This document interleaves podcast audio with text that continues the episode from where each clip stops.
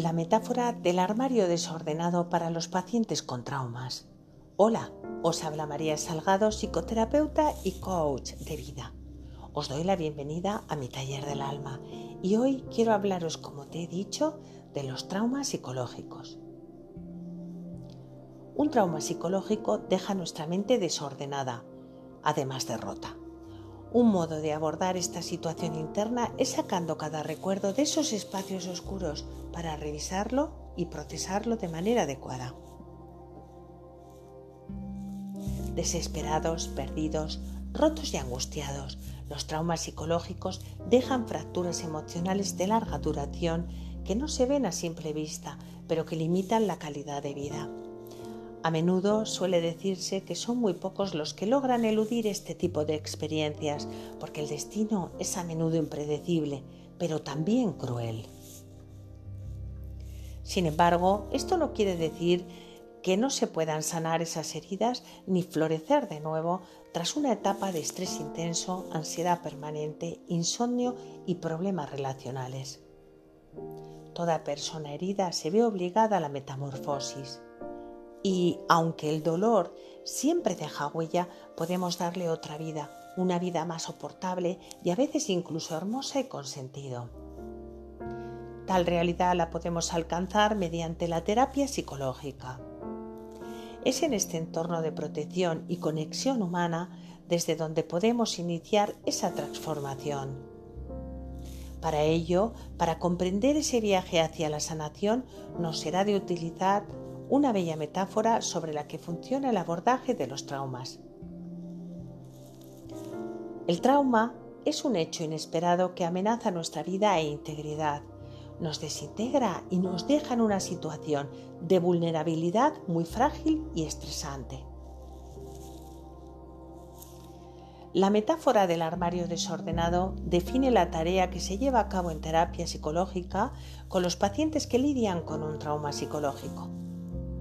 Te explicaré en qué consiste. Hay un dato que no deja indiferente a nadie y que genera más de un escalofrío. Una investigación realizada en colaboración entre universidades de todo el mundo indica que más de un 70% de las personas encuestadas declararon haber padecido un trauma.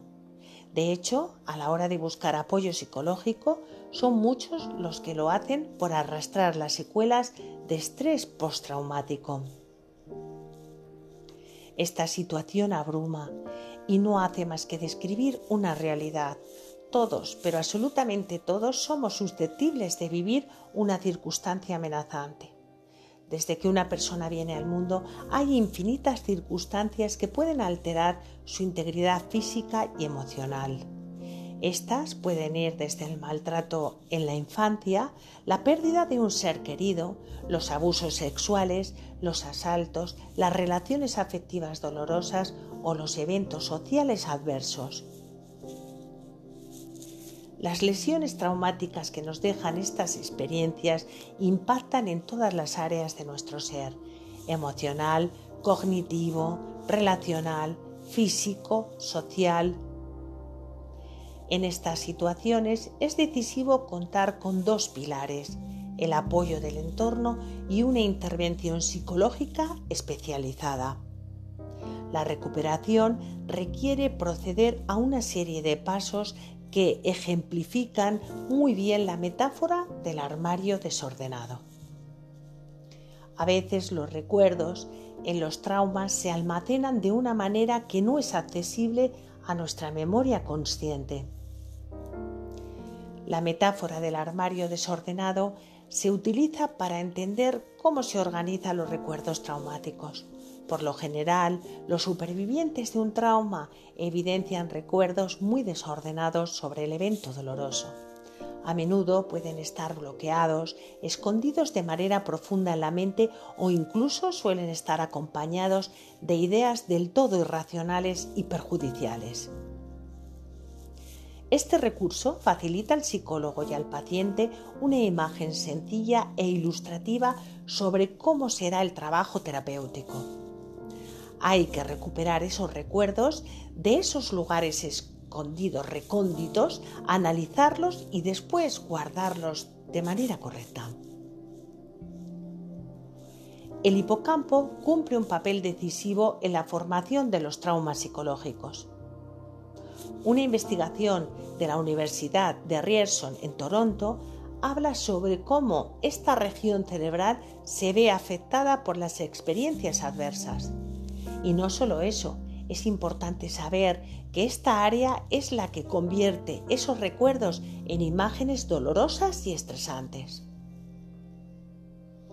El hipocampo es el responsable de etiquetar los recuerdos como traumáticos o no traumáticos. Él es, metafóricamente, quien los coloca en lo más profundo del cerebro de manera turbadora, acompañándolos de esas emociones de valencia negativa. Estas son tan intensas que a veces lo que sucedió en el pasado se puede recordar con la misma angustia como si aún fuera hoy. La amígdala etiqueta los recuerdos como peligrosos en sus estanterías psicológicas. Si el hipocampo es quien clasifica tus recuerdos como turbadores, la amígdala es la que te genera esa sensación de amenaza constante. Esta última suele evidenciar una alta hiperactividad en circunstancias asociadas a los traumas. Esto provoca que cualquier recuerdo y sensación lo vivamos con la idea de que esa amenaza está sucediendo de nuevo. La metáfora del armario desordenado nos enseña que quienes han alterado nuestra ropa, recuerdos, son esas dos figuras a las que debemos hacer frente. ¿De qué manera? Reorganizando los recuerdos y etiquetándolos de otro modo. Los recuerdos traumáticos deben examinarse a fondo y etiquetarse de manera correcta, antes de doblarlos cuidadosamente y volver a colocarlos en el armario. Los recuerdos traumáticos nos fragmentan. Es necesario trabajar esas experiencias del ayer para hallar el equilibrio en el presente. La metáfora del armario desordenado busca hacer ver al paciente que su mente contiene recuerdos que deben revisarse, etiquetarse de manera correcta y guardarse de nuevo de forma cuidadosa. Porque el objetivo de la terapia no es borrar las experiencias dolorosas, es ofrecer herramientas para que esos hechos duelan menos. También para que se pueda vivir con integridad y nuevas fortalezas. Si no ordenamos nuestros recuerdos, cada vez que abramos la puerta de la memoria, el dolor se nos vendrá encima de nuevo. La meta no será otra más que integrar esos hechos en la narrativa de la vida para que sean accesibles de una manera menos angustiosa psicológicamente. Para que en nuestro armario mental coexistan esos recuerdos adversos con los inocuos, hay que sacarlos a la luz y analizarlos. A veces las víctimas se sienten culpables de lo que sucedió y eso es algo que debe reformularse y sanarse.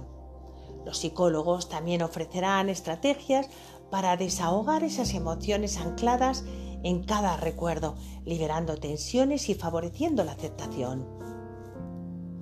Estamos ante el abordaje muy delicado, concienzudo y también valiente.